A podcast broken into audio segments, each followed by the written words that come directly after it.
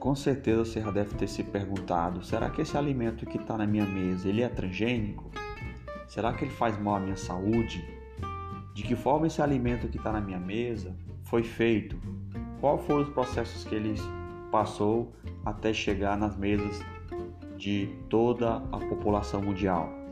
São essas perguntas que você faz diariamente quando se lida com alimentos transgênicos. Será que ele faz realmente mal à saúde? Vamos conhecer.